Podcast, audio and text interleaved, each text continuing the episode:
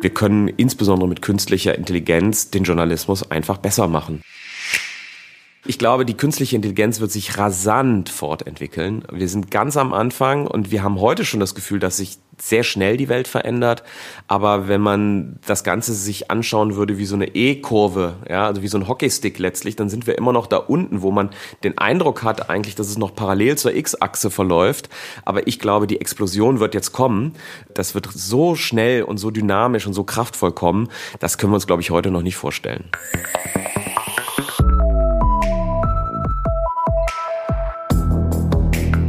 Herzlich willkommen zu Fast Forward, dem Zukunftspodcast von Hubert Burda Media. Mein Name ist Christian Alt und gemeinsam wollen wir in diesem Podcast einen Blick in die Zukunft werfen.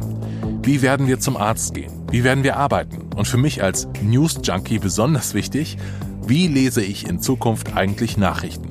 Oder sagen wir es so, wie erreichen mich die News, die mich auch wirklich interessieren? Denn wir alle wissen, was da täglich auf uns einprasselt, ist eigentlich jetzt schon zu viel. Vor allem ist es zu viel, was noch nicht auf mich zugeschnitten ist. Wenn ich auf den großen News-Sites surfe, geht es mir meistens so. Ich scrolle. Schon wieder Fußball. Warum muss denn damit jetzt die Startseite voll sein? Und scrolle. Ich will endlich wissen, wie die neue Staffel von Mr. Robot ist. Warum kriege ich ausgerechnet dazu keinen Artikel? Und scrolle. Ich habe doch jetzt schon alle Artikel zur großen Koalition gelesen. Was soll denn das jetzt? All das kann man mit einer klugen Personalisierung lösen. Und darüber steht dann eine noch viel größere Frage. Wer kennt mich eigentlich besser? Eine Maschine, gefüllt mit den besten Algorithmen, oder ein Mensch, eine Redaktion, oder vielleicht beide zusammen? Denn klar ist, einen Empfehlungsalgorithmus für eine Newsseite zu entwickeln, ist etwas anderes als bei Facebook, Netflix oder Spotify an den Datenschrauben zu drehen. Es geht hier nicht nur um persönliche Relevanz, sondern auch um gesellschaftliche Verantwortung, die der Journalismus nun mal hat. Also etwas, was den großen Tech-Entertainment-Konzernen erstmal egal sein kann. Sie interessiert nur, dass der User so lange wie möglich auf ihren Plattformen bleibt. Der Schweizer Data Scientist René Pfitzner schreibt, ich zitiere ihn mal, die aufregendsten Orte für Data Scientists sind nicht bei den Googles, Facebooks oder Ubers dieser Welt, sondern bei traditionellen Verlagen, die ihre Rolle in unserer digitalen Gesellschaft neu erfinden. Machen wir uns nichts vor. Die Transformation von traditionellen Medienunternehmen zu mehr datengetriebenen Unternehmen ist eine Frage von Leben und Tod. Und auch der Technologiechef der Washington Post hat auf den Münchner Medientagen seinen Vortrag über künstliche Intelligenz im Journalismus mit den Worten umschrieben Automate or Die, also automatisiert oder sterbt. Ganz schön drastische Worte. Ist das aber wirklich so? Wir wollen es herausfinden und lernen heute ein Data Science Empfehlungssystem ganz genau kennen und sind als erstes aber dabei, wie bei Burda Forward an dem Personalisierungsalgorithmus für Focus Online gebastelt wird. Das nennt man wohl den Vorführeffekt. Zwei Mitarbeiter aus dem Data Science und Engineering Team wollen uns gerade die neueste Version ihrer personalisierten Startseite zeigen. Etwas, an dem sie das letzte Jahr fieberhaft gearbeitet haben. Aber dann? Es geht nicht mehr. Was? Ja, es geht wieder nicht. Programmcode rauscht durch und für ein paar Minuten blicken die beiden gebannt auf den Bildschirm. Ja, hm. Wie machen wir das jetzt am besten? Lösungssuche, das ist Alltag für die beiden Data Scientists. Wo liegt der Fehler im System? Nach zwei Minuten dann. Ich habe die Updates nicht ausgestellt. Wir sitzen in einem hellen, lichtdurchfluteten Großraumbüro im Münchner Osten. Weiße Wände, ein dickes Buch mit dem Titel Recommender-Systeme liegt auf dem Schreibtisch. Daneben ein breit grinsender, aufblasbarer Affe, auf ihm die Aufschrift Data Monkey. Also wir versuchen natürlich, dass der Algorithmus besser ist als der Affe, aber es ist schwierig, ähm, den Algorithmus besser als den Menschen zu machen. Also ähm, wo der Algorithmus eigentlich immer besser ist, ist, wenn man Sachen ganz oft wiederholen und schnell machen möchte. Also wir können keine 100 oder 1000 Menschen hinsetzen, die für 100 oder 1000 Nutzer eine persönliche Homepage erstellen. Das ist einfach eine Sache, die macht einen Algorithmus deutlich besser als ein Mensch. Aber wenn es aufs letzte bisschen Genauigkeit ankommt, dann ist der Mensch in der Regel besser. Das ist. Ja, ich bin Andreas Kodewitz. Schwarze Haare, sympathisches Lächeln, Brille.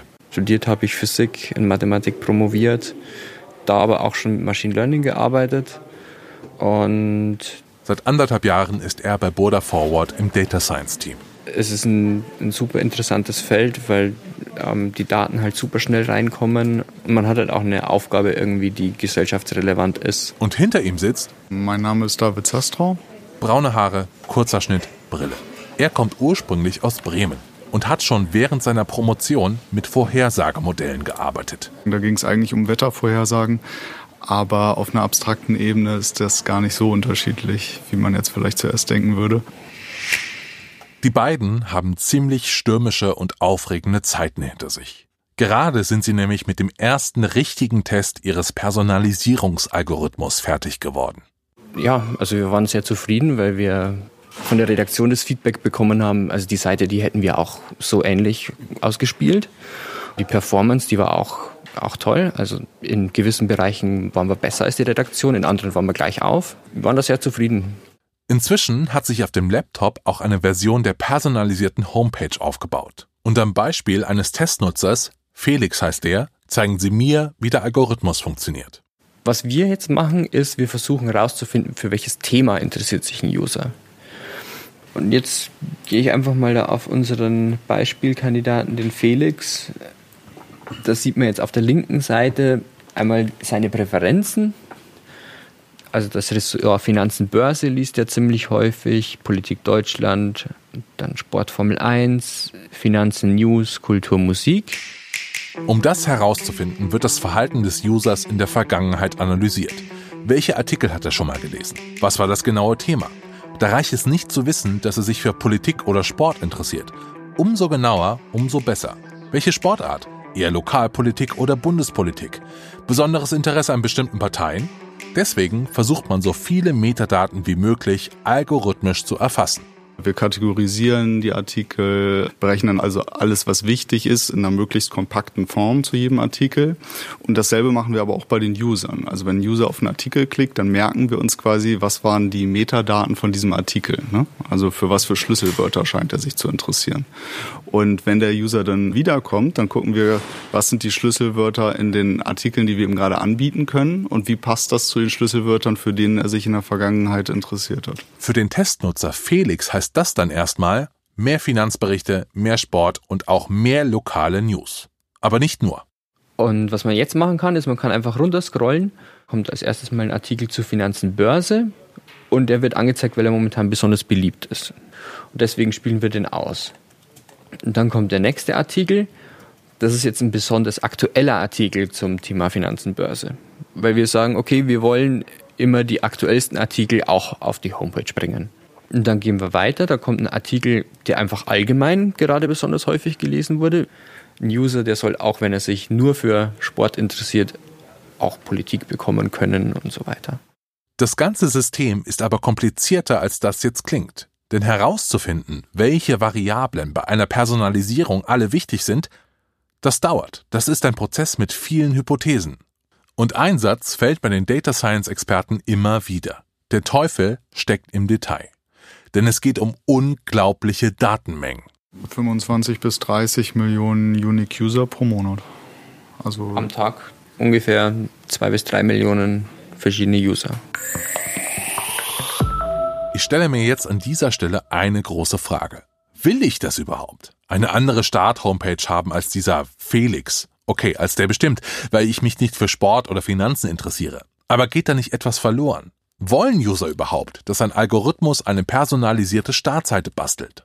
Dazu gibt es schon überraschende erste Antworten aus der Medienforschung. Wenn man Nutzer fragt, was bevorzugen sie, journalistische Selektion oder algorithmische, dann ist das relativ ausgewogen oder für Deutschland ist das ausgewogen. Also es wird eigentlich im Grunde beides gewünscht. Also aus Nutzersicht ist es nicht so sehr, dass man sagt entweder oder, sondern die wollen eigentlich beides.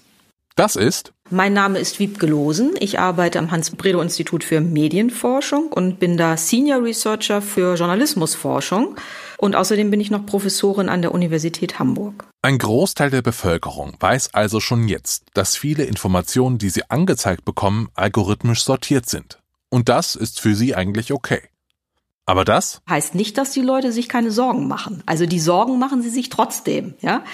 Also die Sorgen, und das ist, ist eben aus der gleichen Befragung, die Sorgen, durch personalisierte Nachrichtenauswahl wichtige Informationen zu verpassen, Das sagen 44 Prozent der Befragten. Und auch äh, fast so viele befürchten, dass ihnen auf diese Weise Nachrichten mit gegensätzlichen Meinungen entgehen. Das heißt, das, was wir unter dem Stichwort Filterbubble verstehen heute, ist im breiten Diskurs angekommen. Da machen sich Menschen Gedanken drüber. Und genau das ist eine der besonderen Herausforderungen für die Data Scientists bei Burda. Die Filterbubble vermeiden. Der Algorithmus ist deswegen auch bewusst so programmiert, dass dem User nichts durch die Lappen geht, erzählt Andreas Kodewitz. Ja, das ist gerade so der Trick. Also wir können nicht einfach sagen, gib ihm nur seine persönlichen Vorlieben. Wir haben ja auch einen Auftrag als journalistisches Haus und da würden uns die Redakteure auch ganz, ganz böse werden. Das ist uns genauso wichtig wie den Redakteuren, dass wir uns zwar auf die Themen konzentrieren, die den Nutzer interessieren, aber trotzdem noch vollständig informieren. Die ersten drei Positionen auf der Startseite gehören der Redaktion ganz alleine. Und auch sonst erhält der User wichtige Nachrichten, egal ob sie seinem Nutzungsverhalten entsprechen oder nicht. Denn wie soll man einem Algorithmus beibringen, dass Artikel zur Bundestagswahl jetzt gerade definitiv wichtiger sind als alles andere? Mit Themen des Tages, Kontexten können auch smarte Algorithmen nicht so gut umgehen wie Menschen. Also alles eine Frage der richtigen Kombination. Es braucht immer eines, ähm, wie das in der Informatik so schön heißt, eines Human in the Loop. Also es muss, braucht immer die menschliche Beteiligung, ein menschliches Auge, was mit drauf guckt.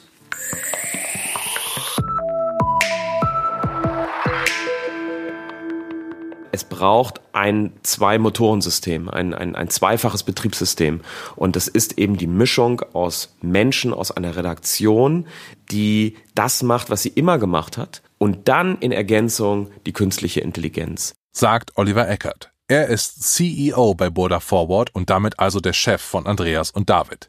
Er verantwortet diese Strategie und freut sich heimlich schon darauf, wenn der Algorithmus ihm mehr zum ersten FC Köln ausspielt. Und ich kann zum Beispiel nicht genug über diesen Verein lesen, ja, selbst wenn es Niederlagen hagelt und in die zweite Liga geht. Und ähm, da kann ich gerne mehr ausgespielt bekommen bei Focus Online. Auch wenn Oliver Eckert überzeugt ist, dass ein Algorithmus erst dann richtig geschätzt wird, wenn er einen User auch mal überraschen kann. Aller hätte ich gar nicht gedacht, dass mich dieses Thema interessiert. Personalisierte Homepages für ein besseres Nutzererlebnis, das ist also schon die Gegenwart. Aber das hier wäre kein Zukunftspodcast, wenn wir nicht noch weiterschauen würden. Denn nach der Personalisierung steht eine mindestens genauso wichtige Frage im Raum.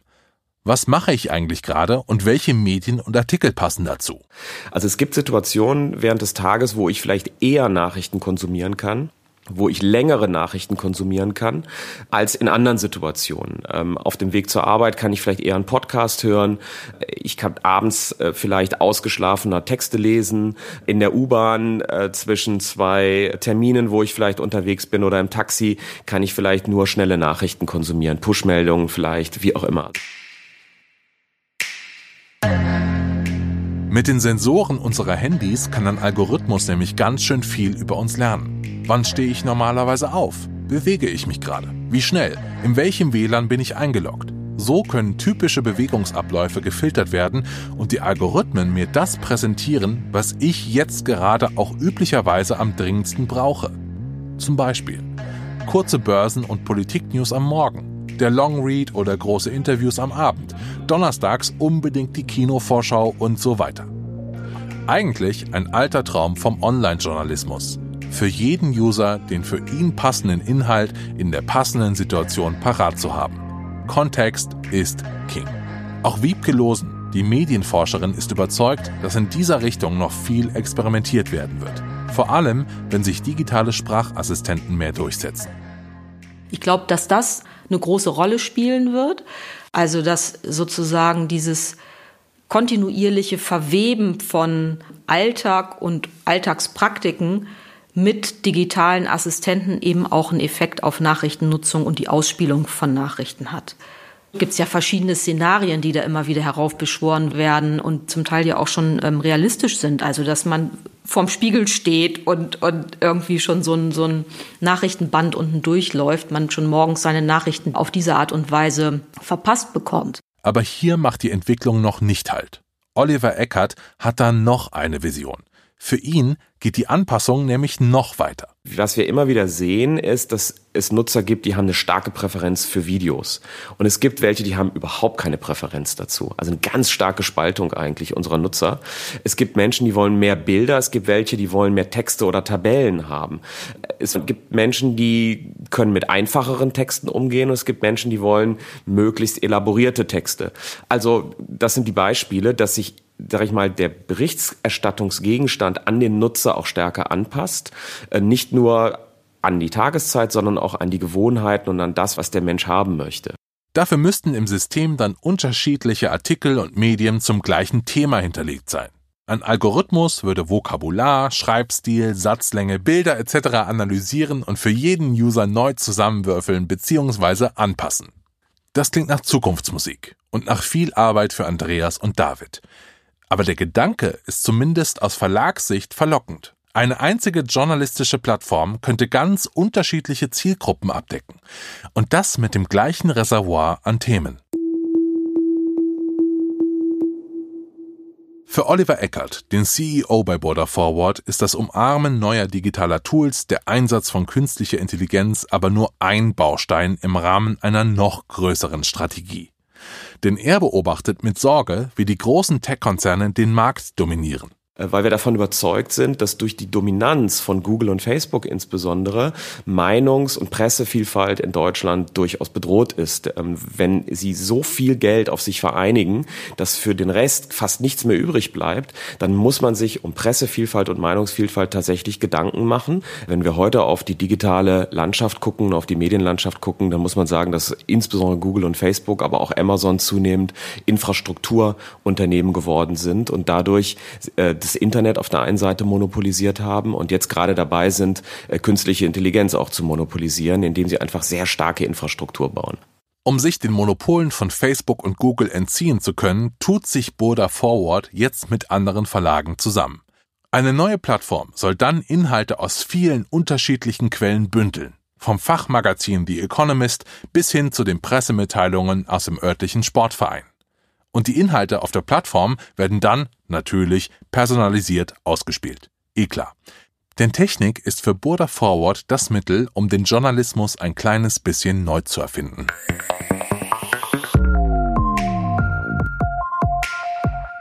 Wir werden noch viel diskutieren. Über algorithmische Transparenz, über die Dominanz von Facebook und Google oder darüber, ob man Roboterjournalismus, also Texte, die von Maschinen geschrieben wurden, kennzeichnen muss.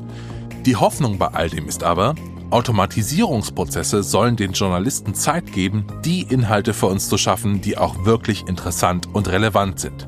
Denn das ist es doch, was jede Gesellschaft braucht. Einen Vorrat an gemeinsamen Themen. Das ist ja die Lebensader von Demokratie am Ende des Tages und von gesellschaftlicher Entwicklung. Und wir haben gut uns entwickelt in Deutschland in den letzten Jahrzehnten, weil wir diese Vielfalt eben auch hatten an Meinungen. Und die versuchen wir zu erhalten und, und das machen wir.